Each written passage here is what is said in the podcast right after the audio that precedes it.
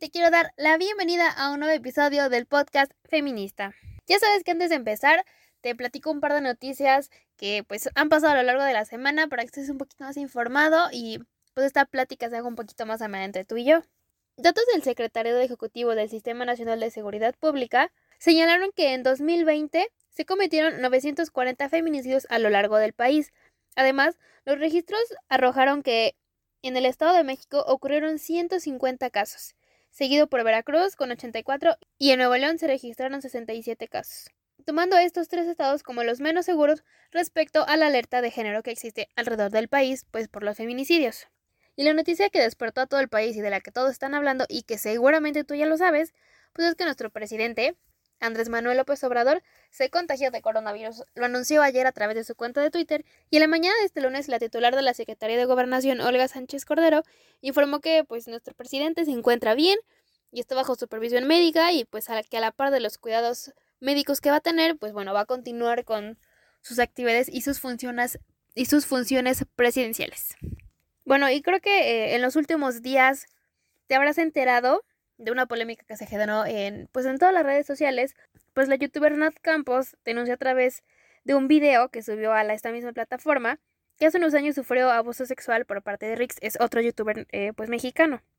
Pero bueno, el debate en redes sociales comenzó pues horas después de que se subió este video, pues eh, muchos usuarios culparon a Rix y el otro tanto pues a Nat, argumentando que la culpa era de ella por no saber tomar, por estar esa noche con hombres y ya saben, ese tipo de pues comentarios hasta cierto punto machistas. Aquí el problema es cuando la sociedad está culpando a la víctima y no está voltando a ver pues al abusador. Y lamentablemente esto se debe a la cultura que se tiene o a la normalización de la cultura de la violación. Te explico un poquito más a qué me, me quiero referir con esto.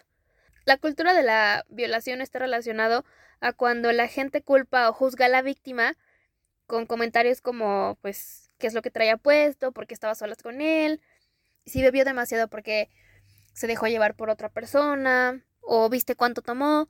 Y estos mismos comentarios son disfrazados con humor, básicamente, ¿no? En, en las redes sociales. Y es ahí cuando, em, cuando la cultura de la violación se normaliza y se transforma en, en algo normal, porque nosotros estamos muy acostumbrados a que una violación ocurra en un callejón, ocurra a lo mejor en un lugar que está muy oscuro, ocurra la mejor de noche, ¿no? Mientras un desconocido está persiguiéndote. Y claro que las cosas pueden suceder de esa manera, pero en la mayoría de los casos es alguien cercano, alguien que tiene un vínculo sentimental con la víctima. Te explico. Según datos del INEGI, el 20% de los agresores sexuales denunciados en el 2018 son tíos, o sea, son familiares y son personas que obviamente tienen un círculo o tienen un vínculo sentimental mucho más profundo, ¿no? Porque son familia. Y el 16% de estas denuncias son vecinos o amigos. Y ahí se puede ver una relación sentimental con, pues, con la víctima y con el abusador. Así que no, no siempre es en un lugar oscuro, alejado. Una violación puede ser en tu casa, en la escuela, en un auto y a plena luz del día, y no necesariamente estás pidiendo ayuda o estás corriendo por tu vida. Puedes estar drogada, puedes estar dormida, puedes estar alcoholizada, en vestido o en falda, y esto no es una invitación para que te toquen sin tu permiso. Así que no, la culpa jamás va a ser de la víctima. La culpa va a ser siempre del violador o del abusador. Porque aquí hay algo muy importante que entra en esta conversación, que es el consentimiento. El consentimiento lo es todo y es algo que pues la mayoría de las personas debería entender porque no es no. O sea, si yo no quiero tener relaciones, tú no me puedes obligar. Es lo que la mayoría de la gente eh, normalmente se habla o se burla del por qué y, y si te estaba tocando, ¿por qué no dijiste que no? ¿Por qué no dijiste algo? ¿Por qué no gritaste? Seguramente lo disfrutaste. Pero muchas veces no conocen la historia detrás de esto.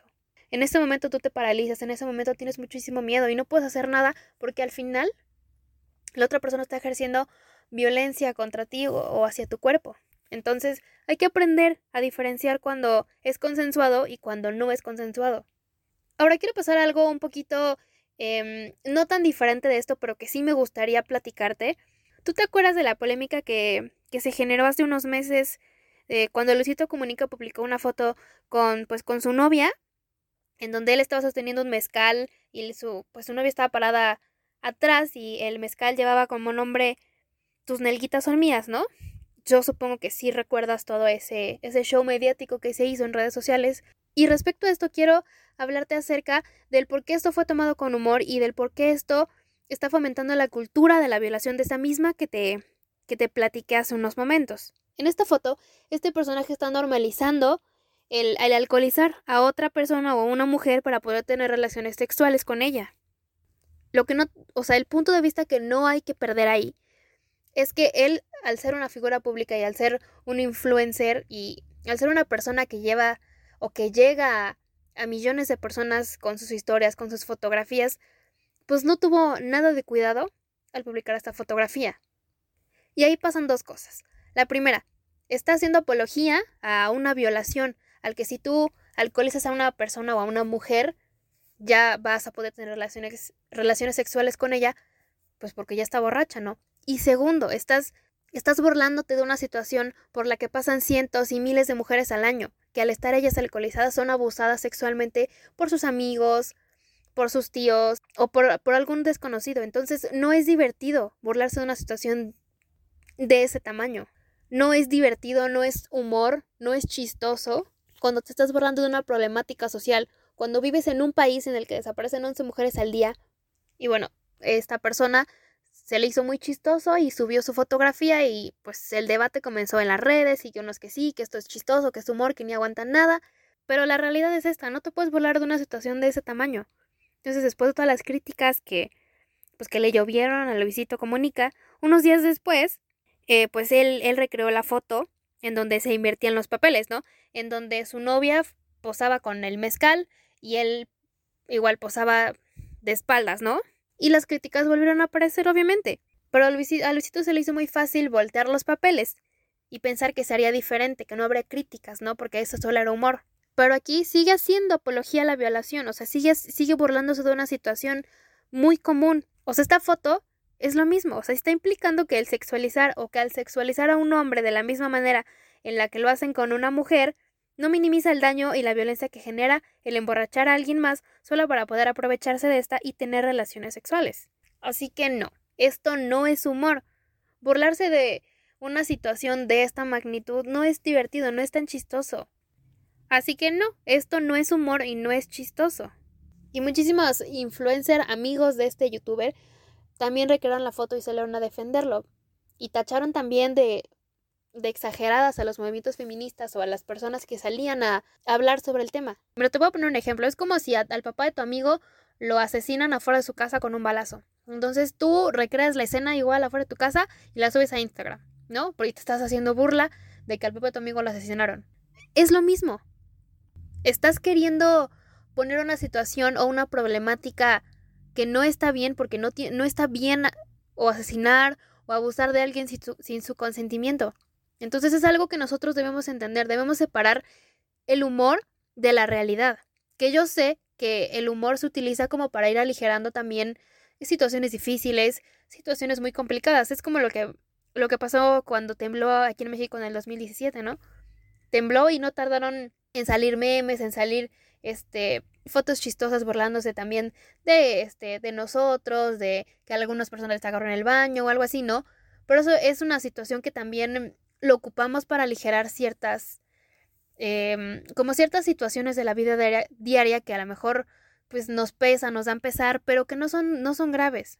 No estoy diciendo que el sismo no haya sido grave, pero el humor se utiliza también para aligerar, como te digo, ciertas situaciones en donde asesinan, en donde violan. Entonces, me gustaría también escucharte o leer alguna de tus opiniones. ¿Tú qué es lo que piensas de, esta, de este tema?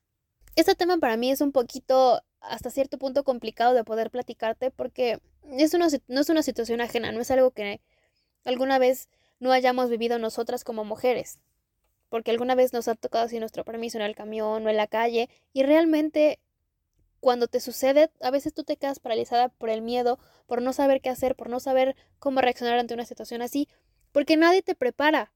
O sea, nadie te enseña cómo lidiar con una situación de esa magnitud.